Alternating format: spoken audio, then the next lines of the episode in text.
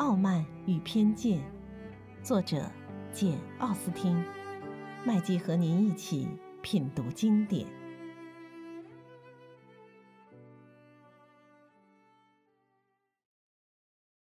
第五十七章。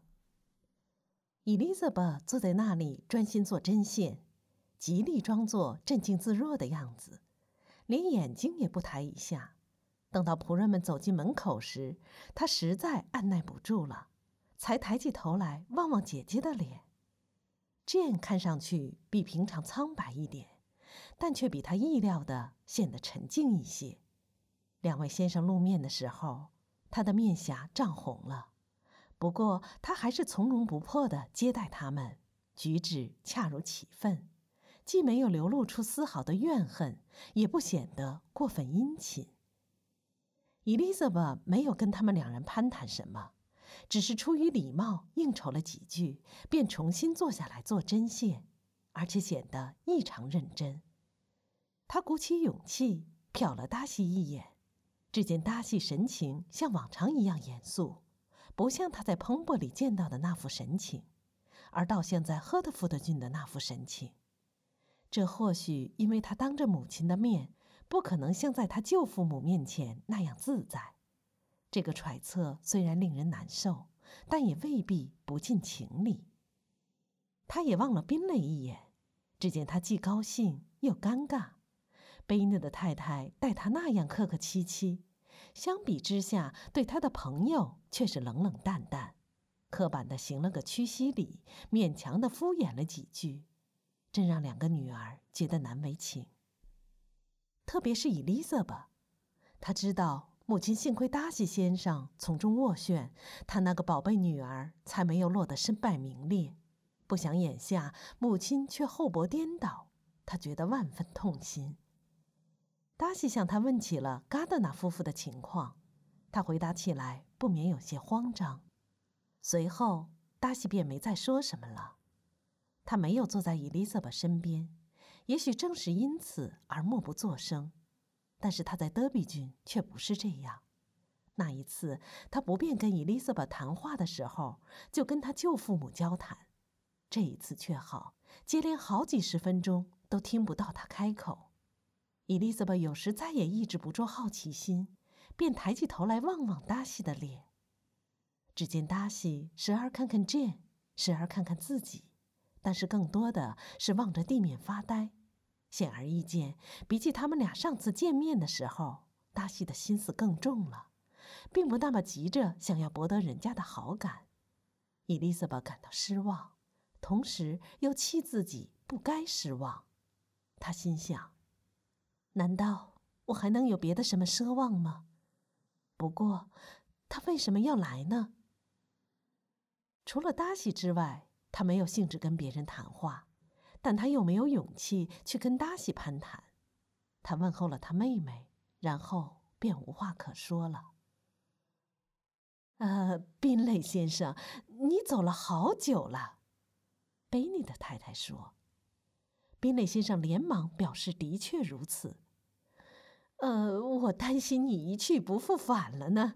人们的确在说，你打算等到米嘎拉节就退掉那幢房子。不过，我希望并非如此。你走了以后，这一带发生了好多变化。卢卡斯小姐结了婚，有了归宿；我有个女儿也出了嫁。我想你听说这件事了吧？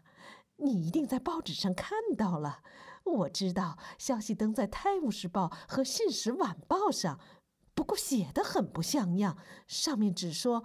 乔治·威克姆先生最近与莉迪亚·贝尼特小姐结婚，只字没提他的父亲、他的住处以及诸如此类的事。这还是我兄弟嘎的那你的稿呢，不知道他怎么搞得这么糟糕。你见到没有？宾蕾回答说见到了，并且向他道了喜。伊丽莎白不敢抬眼，因此也不知道达西先生此刻表情如何。贝尼的太太继续说道：“嗯，说真的，女儿嫁个好男人，这真是桩开心的事。不过，宾蕾先生，把他从我身边拽走，我又觉得很难受。他们到纽卡斯尔去了，好像在北边很远的地方。我也不知道他们要在那里待多久。威克姆的部队住在那里。你大概已经听说，他脱离了某郡的民兵团，加入了正规军。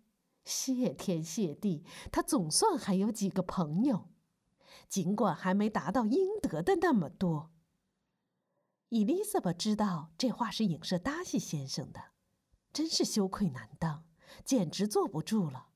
不过，他这番话比什么都灵验，居然逗着女儿说话了。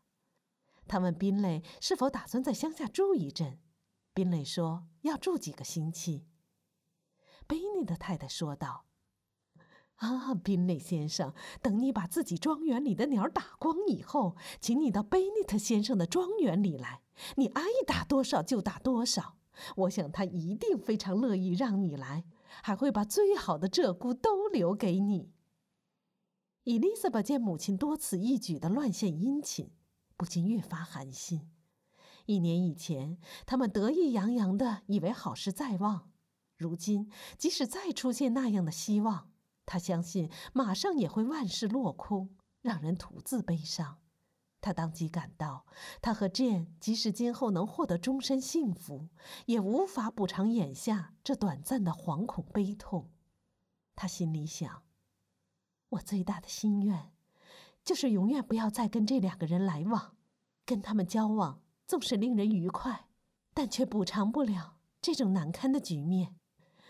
但愿我不要再见到他们。然而，过了一会儿功夫。他那终身幸福也难以补偿的痛苦，却大大减轻了，因为他发现姐姐的美貌又重新激起了他先前那位恋人的倾慕之情。宾蕾刚进来的时候，简直不大跟健说话，但是很快便对他越来越关注了。宾蕾发觉健还像去年一样漂亮，一样和蔼，一样真挚，只是不像去年那样爱说话。健殷切的希望别人看不出他跟以前有什么两样，还真以为自己像往常一样健谈。其实他只顾得左思右想，即使默不作声的时候，自己也觉察不到。当两位先生起身告辞的时候，贝内的太太想起了以前曾经打算宴请他们那件事，于是便邀请客人过几天到朗伯尔来吃饭。啊。宾蕾先生，你还欠我一次回访呢。你去年冬天到城里去的时候，答应一回来就到我们这里吃顿便饭。你瞧，我可一直没忘记呀。不瞒你说，你没有回来赴约，真叫我大失所望。提起这件事儿，宾蕾有点犯傻，说什么有事耽搁了，实在抱歉。然后两人便告辞了。贝尼的太太本来很想当天就请他们留在家里吃饭，然而他心里又想，虽说他家的饭菜一向不错，但是对于一个他一心想要高攀的先生来说，少于两道正菜是绝对不行的。还有那个每年有一万磅进项的先生，也满足不了他的胃口和自尊。